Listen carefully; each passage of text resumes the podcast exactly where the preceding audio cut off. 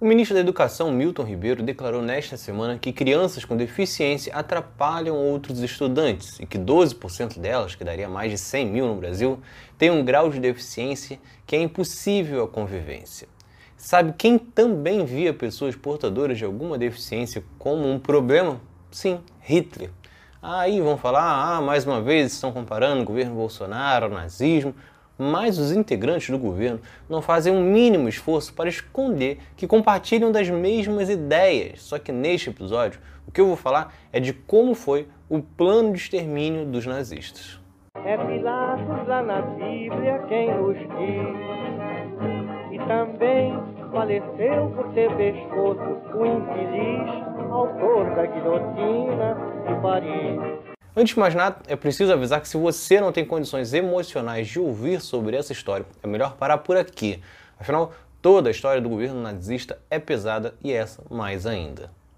Em 1929, ainda antes de chegar ao poder na Alemanha, Adolf Hitler declarou em uma conferência do Partido Nazista em Nuremberg que uma remoção média anual de 700 a 800 mil dos mais fracos de um milhão de bebês significa um aumento no poder da nação e não um enfraquecimento. Quatro anos depois, em 1933, quando chegam ao poder, os nazistas então aprovaram uma lei para a esterilização forçada de pessoas com doenças consideradas hereditárias para que não passassem aos filhos. Entre os alvos estavam, por exemplo, portadores de esquizofrenia, cegueira, deformidades físicas, surdez hereditárias. A lista também incluía pessoas com deficiências no desenvolvimento mental e dependentes de álcool. Era o primeiro passo para o que os nazistas consideravam um caminho para uma sociedade formada por uma raça superior, sem pessoas doentes ou consideradas fracas. Isso porque em 1939 surgiria um outro projeto, ainda pior, o chamado Programa T4, a eutanásia para pessoas com deficiência. Ele funcionava em cooperação com médicos alemães que analisavam o histórico dos pacientes e apontavam quais deveriam ser mortas. Todas as pessoas condenadas eram enviadas para seis instituições na Alemanha, onde eram mortas em câmaras de gás. Bebês e crianças pequenas com alguma deficiência recebiam doses letais de drogas ou então eram abandonadas para morrerem de fome. Isso ocorria porque Adolf Hitler considerava essas pessoas indignas de viver, sejam crianças, adultos ou idosos. O governo estimulava que, além de profissionais de saúde, toda a população denunciasse todas as pessoas que apresentassem algum tipo de anomalia física ou mental.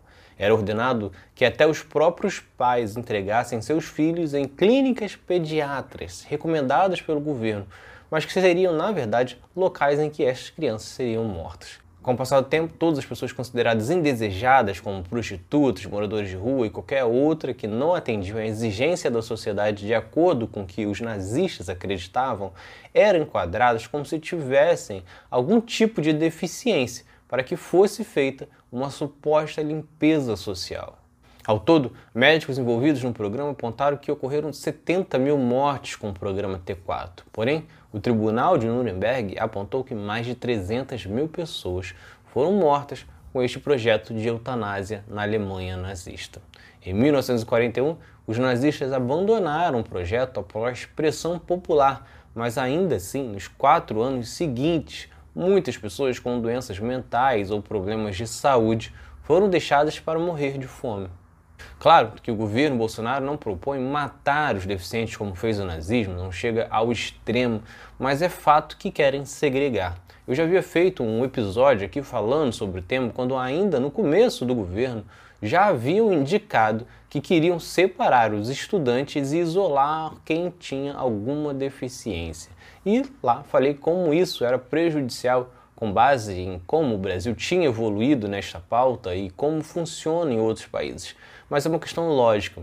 Seu filho precisa aprender a conviver com um coleguinha que tem alguma característica diferente, porque na vida ele vai ter que conviver, seja com um colega de trabalho assim, ou vai ter que atender um assim. E o mesmo vale para quem tem alguma deficiência. Não existe uma bolha, não existe um mundo exclusivo, um mundo que tem para viver, é esse aí. Então não adianta falar que tem que ser uma escola especial para a vida toda dele, se depois ele não vai encontrar uma faculdade especial, um mercado especial, uma loja especial ou qualquer outra coisa do tipo. Ele vai ter que ir numa loja comum, no mercado comum. E isso não é apenas uma opinião pessoal minha. Diversas entidades criticaram a fala e o pensamento do ministro da Educação. E deixo o link aqui na descrição. Além disso, o Estatuto da Criança e do Adolescente garante o direito de estudar na escola mais perto de casa, com uma segregação para qual local esta criança será enviada, como os pais que trabalham, por exemplo, fariam para levar o filho para um bairro mais distante ou até um outro município, caso ela não seja acolhida nas escolas próximas por determinação do governo e que exija uma especializada que não vai ter no local. O resultado, obviamente, vai ser a exclusão, com mais crianças fora das escolas e menos preparados para viver no mundo normal. Portanto, que se discuta a evolução das escolas, o aperfeiçoamento delas, uma especialização para os professores, a criação de uma rede de apoio. A inclusão criticada pelo ministro é o caminho e não a exclusão. Se vocês gostaram, curtam, se inscrevam para não perder nenhum episódio do outro lado da história. Acompanhe a gente também nas redes sociais, estamos no Instagram, no Twitter, no Facebook, além do nosso podcast que está espalhado por todas as plataformas de áudio. Ah, e todas as fontes utilizadas neste episódio estão no nosso site, outroladodahistoria.com.